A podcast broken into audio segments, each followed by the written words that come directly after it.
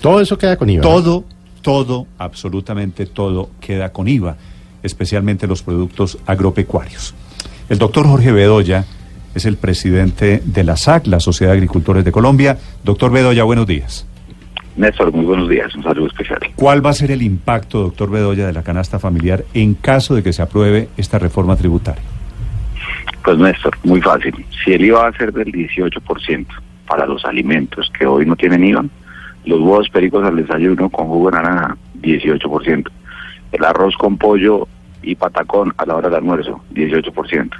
Y la carne con verduras y juguito de morada por la noche, 18%. Entonces un sobrecosto de la alimentación de los colombianos del 18%. Pero, porque doctor a diferencia Bedoya. de los otros productos, estos no tienen IVA. Ya hoy el 53% de la canasta familiar tiene IVA, ¿no es verdad? Sí, señor. El, ese, ese veintitanto por ciento en la lista de productos de la canasta familiar que se va a grabar con el impuesto al valor agregado, ¿podría tener qué impacto en el bolsillo de los colombianos? Pues se lo pongo de esta manera. Alberto, que es la persona que muy gentilmente me colabora con el vehículo de la SAC, está casado, tiene una esposa y tiene dos niñas. Entre ellos dos se pueden estar eh, generando un ingreso de 2 millones, 2 millones 200 mil pesos. Al mes se gastan en solo comida 700 mil pesos. Esos 600 mil pesos, lo que van a pagar más de IVA, a Alberto le representa dos meses del recibo de luz de su casa. Sí. Eh, en, en porcentajes, ¿usted diría que el costo de vida podría subir cuánto? ¿Han hecho ustedes un cálculo más o menos serio, más o menos riguroso del impacto en la canasta familiar? Lo que pasa es que depende de esto porque el costo de vida, pues, obviamente, no solamente lleva los alimentos, sino los otros productos. Pero por eso le digo yo, cuando miras las diferentes eh, composiciones culinarias, por llamarlo de alguna manera, o los tres golpes, pues definitivamente a la hora de hacer mercado a las personas de diferentes ingresos en función de lo que gasten en el mercado, pues van a tener un incremento del 18%, porque los alimentos en general, es que no hay ninguno que, que no esté grabado con el IVA hoy. Hoy tienen excluidos o régimen exentos. Ustedes mencionaban antes de empezar la entrevista algunos que ya tienen. Por ejemplo, el café procesado tiene un IVA del 5%. Los jabones obviamente están grabados. Pero lo que hace referencia a la alimentación, el golpe es directo, porque hoy no tienen ningún impuesto. Sí. Doctor Bedoya, y la teoría del gobierno, este es el garrote, de que la zanahoria es que a los más pobres, eh, que son 4.300.000 hogares, les van a devolver lo que se van a gastar en el IVA. ¿A usted no lo convence mucho, me da la impresión? No me convence por varias razones. Lo primero, antes de esa teoría, un tema, el tema del recaudo. Hay que recordarle a, los oyentes que en la mayoría de productos del campo y para las personas que tienen menos ingresos, la comercialización no se hace ni en el éxito ni en el carulla. Se hace en las tiendas de barrio, se hace en las plazas mayoristas o en los municipios de nuestro país en las plazas de mercado. Y ahí hay una gran dificultad porque pues la gente pues no factura. Usted va a ir a Palo Quemado, usted va a alguna plaza y le van vendiendo ese bultico papa y demás. Entonces, ahí hay una dificultad en el recaudo primero frente a la ambición que tiene el gobierno de este tema y frente a la teoría de la devolución. Ni más faltaba. Yo estoy de acuerdo en que a los más pobres de los pobres hay que darles la devolución y que los niveles de ingreso alto de la población no tengan ningún beneficio. Pero van a quedar una gran cantidad de colombianos en la mitad que no alcanzan a tener más de un salario mínimo de ingreso o salario mínimo y medio y que son personas que tienen señora o esposo, que tienen hijos y que ellos gastan, como le contaba en el ejemplo de Alberto, 600 mil, 500 mil, 700 mil pesos en mercado y esa gente no la va a ver por ningún lado. Y a los que le van a devolver, salvo los que estén en el CISBEN, ¿cómo van a hacer? La bancarización no está en todo el país, Néstor. Y la otra pregunta que yo me hago, ¿será que les van a devolver en proporción a lo que consumen? ¿Tendrán que demostrar cuánto consumen para saber cuánto IVA tienen derecho? No, el presidente Duque hizo una reunión ayer a mediodía intentando anticipar a estas, a estas preguntas. A las familias que ya están identificadas, ya se sabe por la encuesta de hogares que están en el CISBEN, 4.300.000 hogares. Cada una de esas familias va a recibir anticipadamente mensualmente, decir, esto es un, un bono 51.300 pesos y no, le, no van a tener que certificar, no van a tener que abrir una cuenta. así como les llega el CISBEN, a esa cuenta les van a reportar 51.300 pesos mensuales, doctor Bedoya. Eso es o giro electrónico o cobro por ventanilla, dice el gobierno, que es como bueno, no, pues, bueno, ¿y qué van a hacer con los colados que hay en el CISBEN? Pero sobre todo, ¿qué van a hacer con aquellos colombianos que no están en el CISBEN, pero que en eso usted lo sabe bien, realmente tienen un problema de ingresos que no son los más pobres, pero que son personas que viven en el diario, que tienen que cobrar milenio, que, que tienen los gastos que le he mencionado, por más de que ganen más de un salario mínimo, salario mínimo y medio. Y esa es una gran porción de la población que consume los alimentos que producen los productores agropecuarios de nuestro país. Bueno, no, no, obstante, en la misma presentación del gobierno se habla en algún momento de 51.300 pesos de devolución y cuatro páginas más adelante se habla de 46.500 pesos de devolución en concreto para el año entrante, 2019. Pero bueno, son cosas que tendrán que ir ajustando. Mi pregunta, doctor Bedoya, es... Eh, Todavía no es claro cuál va a ser ese impuesto, el IVA que se le va a cobrar a los productos de la canasta básica, a los que se le va a comenzar a aplicar esa canasta básica que se extiende del 50 al 80%. Y aunque el gobierno está hablando de unificar todas las tarifas alrededor, primero del 18 y después del 17, pues muy pocos creen que eso sea factible aplicarle a la carne, la leche, los huevos y en su caso concreto a las frutas, a las verduras, eh, eh, bueno, y en fin, y a todos los productos del sector agropecuario. ¿Cree usted que es factible un IVA del 17 a esos productos o al gobierno le va a tocar barajar las cosas y bajarse a niveles tal vez del 10 o del 8%? Ahora yo creo que eso va a ser muy difícil. Si uno mira la historia y las reformas tributarias que han buscado impulsar el mismo sistema en gobiernos anteriores, el Congreso de la República no las ha aceptado.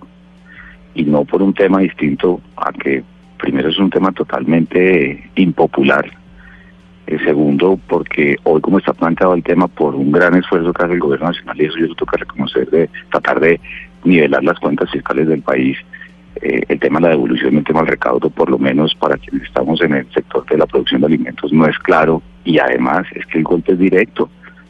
Y, y sí, cuatro millones de colombianos o de hogares, perdón, ni más faltaba, ojalá tengan ese beneficio y muchos más pero hay una gran cantidad de oyentes, los taxistas que oyen mucho esta emisora, los jóvenes estudiantes, las madres cabezas de familia, eh, los adultos mayores, que superan el umbral del cual ha predefinido el gobierno, entiendo yo en el documento que compartió con los directores de los medios el día de ayer, pero hay una gran cantidad de gente que no. Y además el año entrante tenemos elecciones de gobernadores y alcaldes y los congresistas, pues ya muchos partidos o algunos han pronunciado diciendo que no acompañarán el tema del IVA a los alimentos, porque es que es clavarle un impuesto a la comida de los colombianos, por más de que en Uruguay, en Bolivia y en otros países lo hayan hecho. Aquí nadie está en contra de la técnica tributaria, pero también hay que ponerle un poquito de realidad de cómo es la vida de los colombianos. Es que hacíamos la cuenta el otro día con un camarógrafo de un noticiero. Y él decía, mire, a mí eso me termina representando 29 triquetres de Transmilenio es decir, una semana o dos semanas de transporte. Eh, doctor Bedoya, volviendo al caso de Alberto, su conductor, en caso de que a él le devolvieran los 51.300 eh, mensuales, que probablemente no es apto por no estar en el CISBEN, pero supongamos que sí lo fuera, ¿eh, ¿sería suficiente para el costo que él está asumiendo? En el caso de Alberto, no porque es la cuenta que estamos haciendo ayer precisamente, es que se gasta entre 600 y 700 mil pesos en comida. Haga un cálculo generalizado, ponga la unidad del 18%. Entonces ahí tiene una cuenta que es superior al recurso del gobierno. y aquí es por eso también la pregunta que le hace a Néstor, que ya me la contestó. Eh, esto no va a ser en función de lo que uno gaste, sino de un, de un promedio que sacará el gobierno. Como dirían los economistas, va a haber gente que chupa rueda, porque habrá gente que consume menos pero que va a tener mayor devolución y hay gente que tiene familia, que consume más, pagará más IVA, pero la devolución es inferior a lo que realmente pagan IVA o pagarán IVA si el Congreso de la República aprueba la media a partir del 1 de enero del año entrante.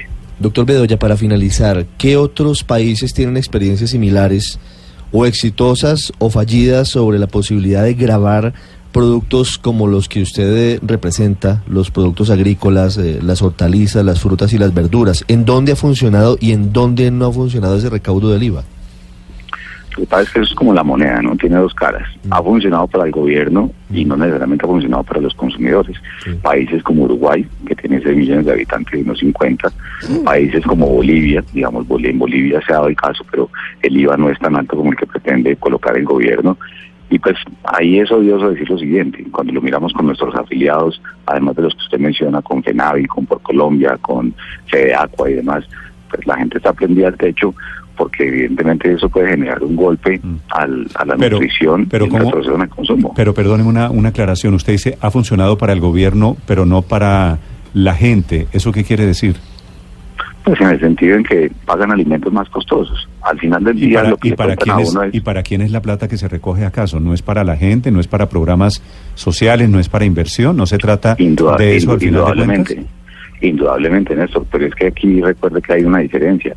Y es que aquí usted le cobran el IVA a toda la población y se devuelve a un grupo poblacional y en el caso colombiano, por lo menos la propuesta, por lo que hemos conocido la reforma, porque no conocemos el texto formalmente, es que va a ser un grupo poblacional, pero va a caer una gran cantidad de gente por fuera. Entonces, el beneficio indudablemente también lo ¿por qué, ¿por qué va a quedar una, por, qué va, ¿Por qué va a quedar gente por fuera si al contrario se trata de que todo el mundo pague el IVA? Ah, no, cuando yo me refiero a quedar gente por fuera es cuando se da el mecanismo de la devolución, Néstor. Obviamente, si esos impuestos... Ah, pero usted preferiría, preferiría que no le devolvieran la plata a los más pobres? Claro que sí. De hecho, lo que yo le estoy diciendo en esta entrevista es que no es solo a los más pobres, a los más pobres de los más pobres, inclusive a personas que no llegan al salario mínimo o que inclusive pasan del salario mínimo y medio, pero que tienen una carga por el gasto que hacen en alimentos por su composición familiar. ¿Esto, golpea a la clase media, doctor Bedoya? Claro que la golpea. Claro, claro. Claro, es que, mm. mire, la discusión eh, no tiene ningún sentido al decir solamente los cuatro millones de hogares, más faltaba, hay que hacerlo, se lo reitero los estratos altos, sáquelos, pero queda una gran porción de colombianos y pues un sondeo con sus oyentes. De pronto estoy equivocado y ojalá me equivoque, pero hay una gran cantidad de colombianos que por más de que no son los más pobres de los pobres, no tienen ingresos suficientes que les permita pensar que el la alimentación a partir del 1 de enero del 18%, como no van a hacer sujetos de evolución, entonces aquí no pasó nada. Ah, que van a hacer puentes, que va a haber educación y demás, pues eso nadie lo discute, pero el efecto no va a ser directo de acuerdo. y no, va a ser inmediato. No es que estamos hablando precisamente por eso, porque claro que hay un efecto y claro que hay un golpe durísimo para la clase media. Es decir, usted comienza a escalar más allá de esos cuatro millones de hogares que son los más pobres, los pobres entre los pobres, de ahí en adelante todos terminan, todos terminamos en realidad clavados. El tema es de qué nivel, de qué nivel es la clavada y de qué nivel es la capacidad de sacrificio. Doctor Bedoya, gracias. Néstor, muy amable, un saludo especial. El presidente de la SAC es el doctor Jorge Bedoya. Ayer, en la reunión de presentación en la Casa de Nariño, cuando el presidente y el ministro de Hacienda presentaron la reforma tributaria, estaba Juan Ricardo Ortega, que fue director de la DIAN, que conoce, por supuesto, mejor que nadie este tema tributario. Doctor Juan Ricardo Ortega, buenos días. Muy buenos días, Néstor, y toda la mesa de trabajo. ¿Cómo me les va? ¿De qué tamaño va a ser el golpe, doctor Ortega, por lo que usted está viendo? ¿De qué tamaño va a ser el efecto para los pobres o para la clase media? Yo creo que es clarísimo que para los pobres va a ser una mejora sustancial y se rectifica una carga muy onerosa que se había generado con el aumento del IVA en la reforma del 2016. Y yo creo que ahí se va a aliviar a una población que estaba de verdad sintiendo el costo. Indiscutiblemente, ¿Por, qué, para los pobres, ¿por qué para los pobres le parece usted que es un alivio? Porque la, el consumo en Colombia ha cambiado. Esa Colombia rural que come la gallina del jardín y que va a una plaza de mercado ha disminuido enormemente. La mayoría de la población hoy en día, casi un 80% está en ciudades, y la población de las ciudades ha cambiado su consumo. Y los que van a la plaza de mercado de palo quemado y compran la fruta y la verdura para cocinar pues cada vez son menos porque la gente está comprando más productos preparados porque les queda poco tiempo, las personas pobres tienen enormes restricciones de tiempo y terminan comprando cosas en los supermercados y esos productos preparados todos tenían IVA del 19.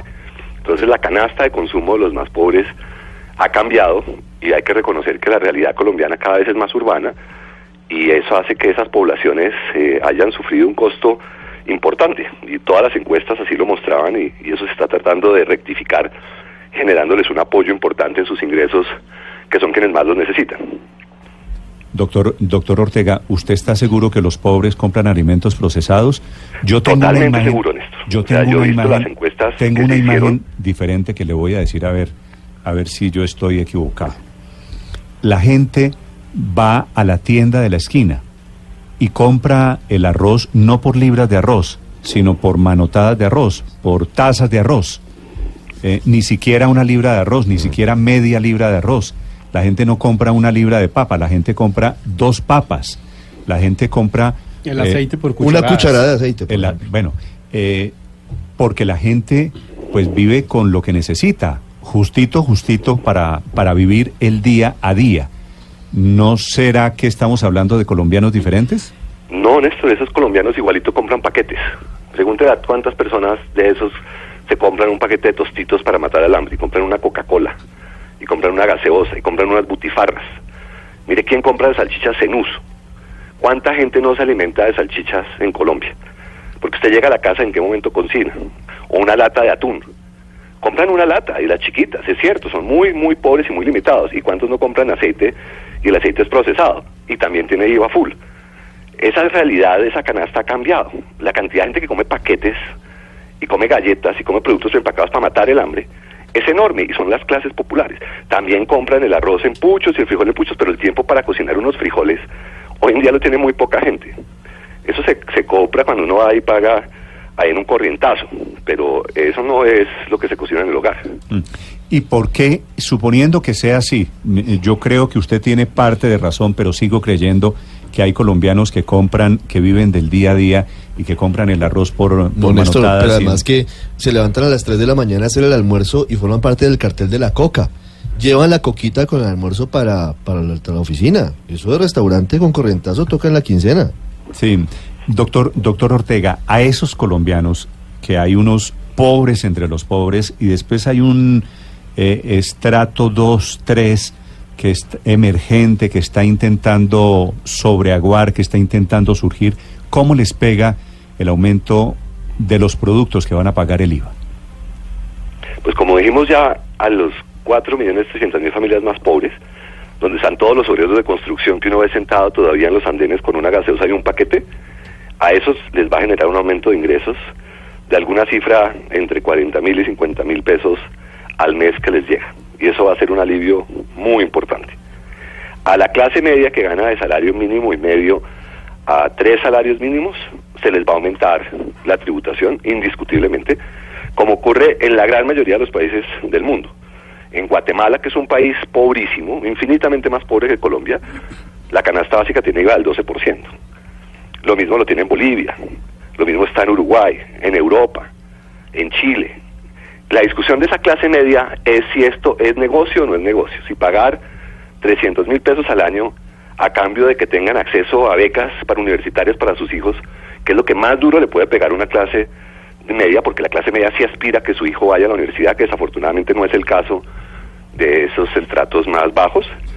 Esas personas van a verse enormemente beneficiadas si se logran implementar de manera correcta y honesta los programas de alimentación escolar, los programas de salud, los programas de educación superior. Usted tiene ahí el cuadrito a la mano de cuánto tiene que pagar eh, por estratos, por deciles, que es como el gobierno clasificó, dividió la sociedad en 10. Los dos deciles más bajos son los que van a recibir ese subsidio, ese, esa devolución anticipada de 51 mil y pico de pesos. ¿Tiene el cuadro de cuánto va a pagar por clase o por estrato en IVA eh, la sociedad colombiana? Sí, claramente lo tengo A acá ver, conmigo. Que yo, que yo creo que puede ser muy útil, doctor Juan Ricardo. Sí, son el, aproxi- el, el decil cuarto, que son las personas de aproximadamente un millón doscientos mil, que es los de salario y me- mínimo y medio. Estamos hablando de estrato tal vez dos. Eh, Eso es estrato 2, yo Sí. diría estrato 2 y estrato 3 según la ciudad, pero mucho estrato 2. Ellos estarían viendo un IVA de unos 26 mil pesos que están pagando y les pasa un IVA de 53 mil pesos, aproximadamente eh, unos 25 mil, 30 mil pesos eh, al mes. De 26 a 53 son 27 mil pesos mensuales. Esa cifra, 27 mil pesos mensuales para el estrato 2, digamos, generalizando, es lo que le cuesta la reforma tributaria, ¿cierto? Sí, señor. Para el estrato 3, Para el estrato 3, es- el estrato 3 es muy amplio, y esa es la mayoría de los colombianos, y es donde el, el doctor Goya tiene razón que electoralmente va a generar uno que otro escalofrío. Y por eso si se lo vende uno estratégicamente como lo está vendiendo él, de decirles que les va a costar más el alimento y no les dice que le van a dar educación de calidad en el colegio a sus hijos y que la coquita de los hijos se la pueden ahorrar porque el Estado va a responder. Y es donde viene el tema de fondo, que es el acto de confianza si el Estado colombiano es capaz o no es capaz de hacer algo bien. Mm. Eh, esos van a pasar a pagar en el promedio de 38 a 72 mil pesos. Esos son unos 35 mil pesos. Y los más altos, que son los de 2 millones y pico, 2 millones 200, que son de dos salarios mínimos y medio, van a pasar de 42 a 75. Que esos son a los que les pega más duro, que son unos 37 mil eh, pesos mensuales en promedio. De 42 a 75 a 33 mil pesos. Sí, señor. Sí. Es, estamos y, y- y de ahí en adelante, De ahí en adelante ya son pues personas que, que tienen capacidades mayores de consumo y a los estratos altos obviamente sí se les mete un brinco interesante de 150 mil a 200 mil en promedio, porque el promedio de los estratos altos es muy confuso porque arranca en 3 millones de pesos y obviamente pues va a los miles de millones, ¿no? Entonces, sí. Pero lo que en- es, en lo los que es una tragedia millones, es para estos es efectos donde decir, más duro. decir que una persona que se gana 3 millones de pesos es de estrato alto en Colombia. No, no, no, es el último decil. Por eso, por eso dije que el último decil es muy confuso y pensar que el decil del 10% de ingresos más altos en Colombia son los ricos es una falacia, porque en Colombia ricos son el 1%. Pero como es las estadísticas, por eso le digo, el promedio da 50 mil pesos para esa población, que claramente les estalla, pero esos tienen el beneficio en renta que les mejoran las exenciones eh, directas en el impuesto de renta porque la retención arranca en 3 millones y pico mil. Entonces Sí. en esos van a tener ya, una ya línea le de voy, renta ya le voy a compensa. preguntar, ya le voy a preguntar de ese tema de renta que efectivamente está beneficiando a los a los más ricos o por lo menos a los a los grandes o pequeños empresarios de Colombia. Pero antes de terminar, eh, antes de pasar a eso, quiero terminar con el tema del IVA.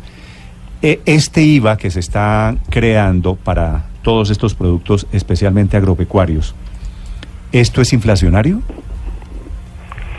Con seguridad tiene algún impacto en el costo de vida, pero va a depender de toda la canasta, ¿no? Si se logran transferencias importantes en educación superior y en alimentación escolar y en salud, yo creo que más que compensa y no tendría ningún impacto. Si esos programas no se logran, tendría un impacto. Esto es un equilibrio entre lo que se les da y lo que se les pide. Y claramente se les está dando mucho más que lo que se les pide. El costo para ese segmento de población es de 3.5 billones y los beneficios que le llegan a esa población son de más de 9 billones. Entonces, si uno mira la relación costo-beneficio por cada uno que ponen, reciben 3, pero obviamente no lo reciben todos y no todos tienen claro que lo van a recibir. Entonces, ese es el problema de vender esto. Por más de que es buen negocio, el producto no lo tienen todavía claro y la gente no tiene la suficiente confianza, desafortunadamente. Precisamente, doctor Ortega, el mecanismo de la devolución, usted que estuvo en el Estado colombiano, puede decir, ¿se puede confiar en que el Estado tiene la estructura para que esto no se convierta en un mecanismo engorroso, ineficaz y corrupto? Tengo la absoluta certeza que hay todos los medios para que no ocurra nada de eso. Si se tiene la voluntad, yo creo que la voluntad la tiene y hay las personas con las competencias y las calidades para hacerlo. Entonces yo no tendría la menor duda que se puede hacer y se ¿Cómo, puede hacer. cómo sería esa, esa devolución, doctor Ortega? Pues usted me oyó ayer, eh, yo creo que es un error pretender decir que va a ser A, B, C o D, que es una cosa que hay que ir al terreno y probarla y cuando ya se sepa que funcione, decir que es esa y yo creo que hay que hacer un par de intentos. Nadie hace una cosa bien a la primera. Pero la devolución le va a llegar la plata, es- son 51.300 pesos mensuales, ¿cierto? Sí, señor. La idea que está planteada hoy en día es que le llegue una cuenta bancaria antes al inicio de cada mes a todas las personas, comenzando. Y si no tienen cuenta próximo año. ¿Y bancaria, esta- estas 4 millones de familias, todos están bancarizados? ¿Todos tienen una cuenta? Con seguridad no todos, Néstor, y eso es donde entonces viene el tema de que toca hacer los programas y el Banco Agrario ya lo ha hecho y lo ha hecho de manera exitosa, entonces pues se les generan las cuentas y probablemente al principio habrá algunas demoras, pero el tema no es que no se pueda hacer, claramente se puede hacer, el CISBEN está hecho y la gente que está en el CISBEN está toda bancarizada. Sí.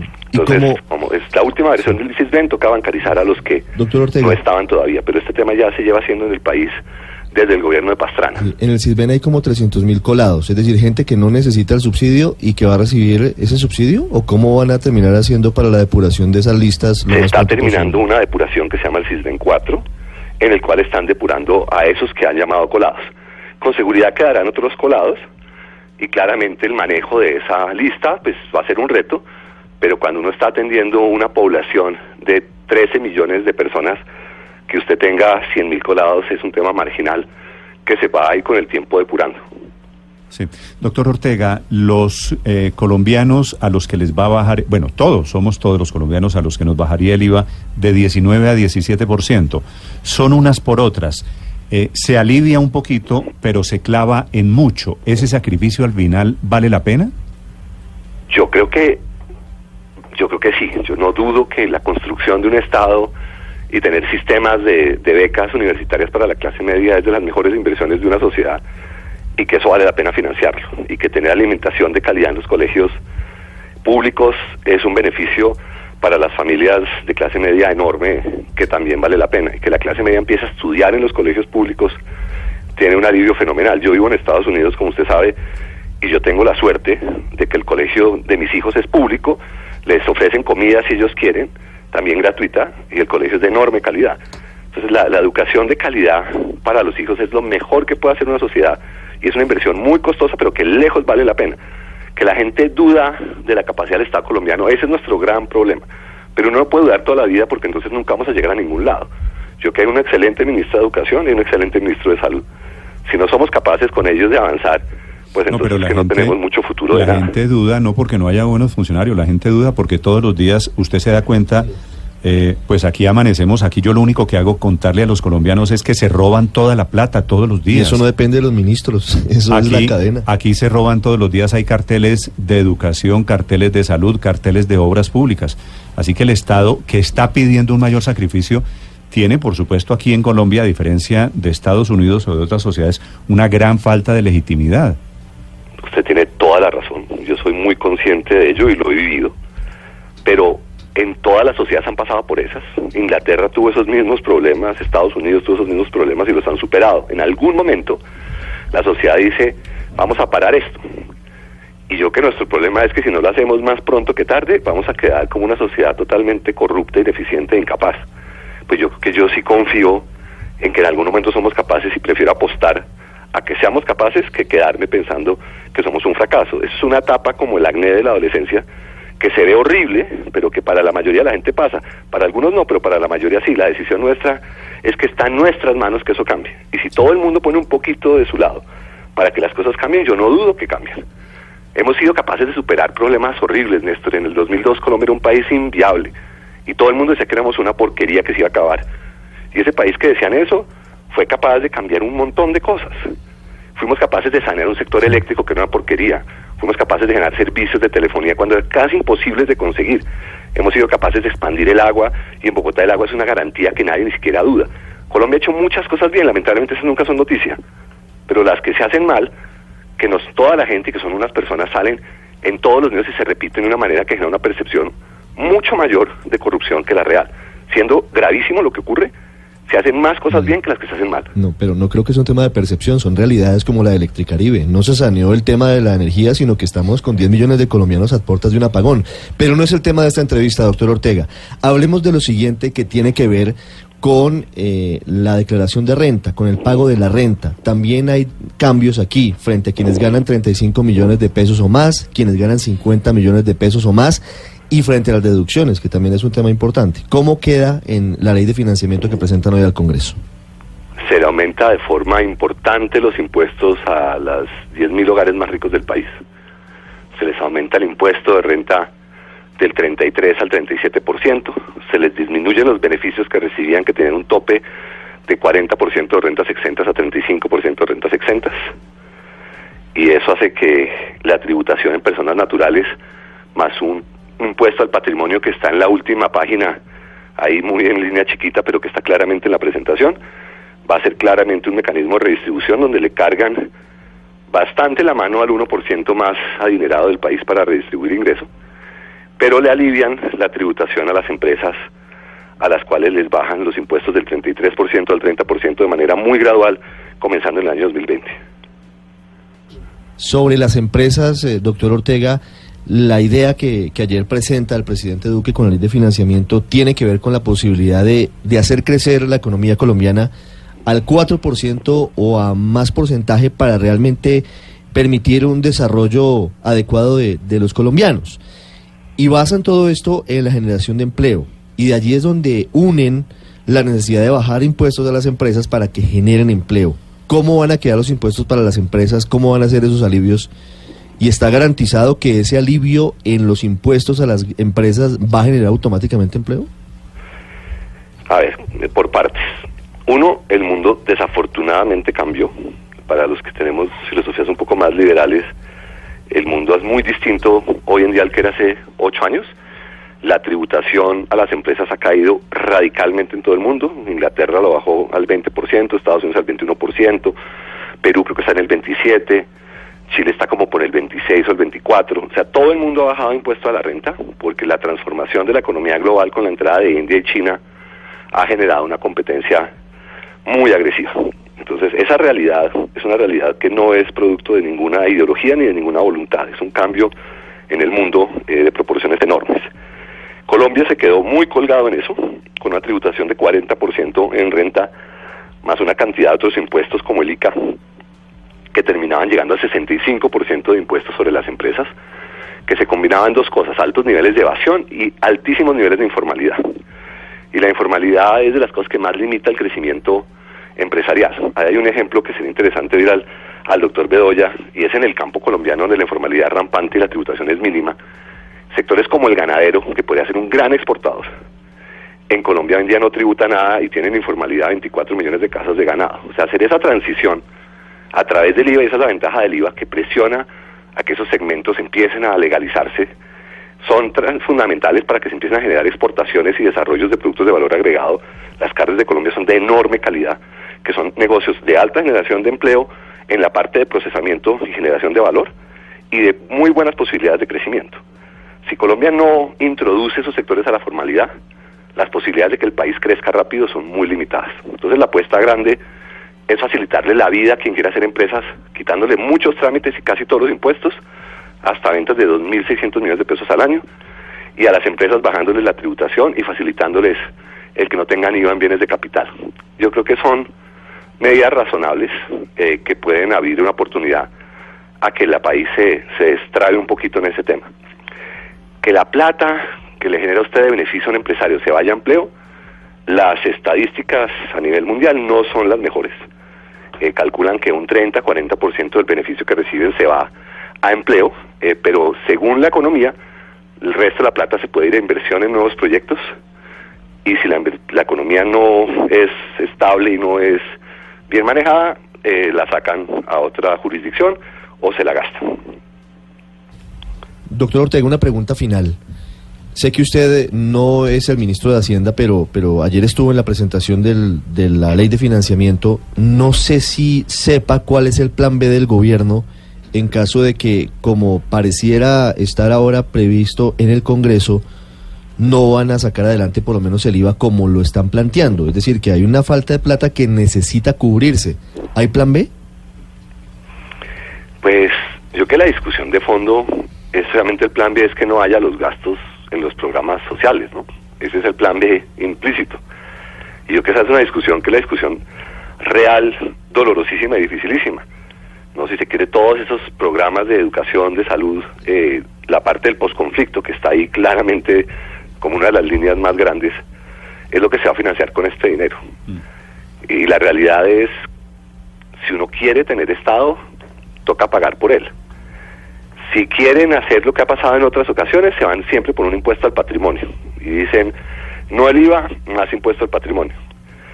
Lo que pasa es que el impuesto al patrimonio en Colombia ya está bastante desgastado. Yo creo que es razonable en personas naturales, porque es, es fácil de controlar, pero en empresas hoy en día es muy difícil.